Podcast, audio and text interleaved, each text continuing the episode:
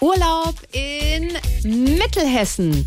Mensch, das klingt für viele vielleicht jetzt erstmal nicht nach dem ultimativen Traumziel, aber Till Schweiger, Schauspieler, Gelegenheitstatortkommissar, der hat jetzt in einem Interview rausgelassen, dass er sehr, sehr gerne da heimat. Das ist nämlich seine frühere Heimat, ja, und der Urlaub, der einfach sehr gerne. Mittelhessen, so rund um Gießen ist er da gern unterwegs. Und da werden natürlich auch schnell mal Erinnerungen wach an die schönen alten Gassenhauer. Was, Was sagst du, Till? Also, äh, Eins und eine zwei und eine Äpfelbrei und eine drei und eine vier schmecken besser wie Bier. was sagst du, Till? Na gut, dann halt einen Rotwein. SWR 3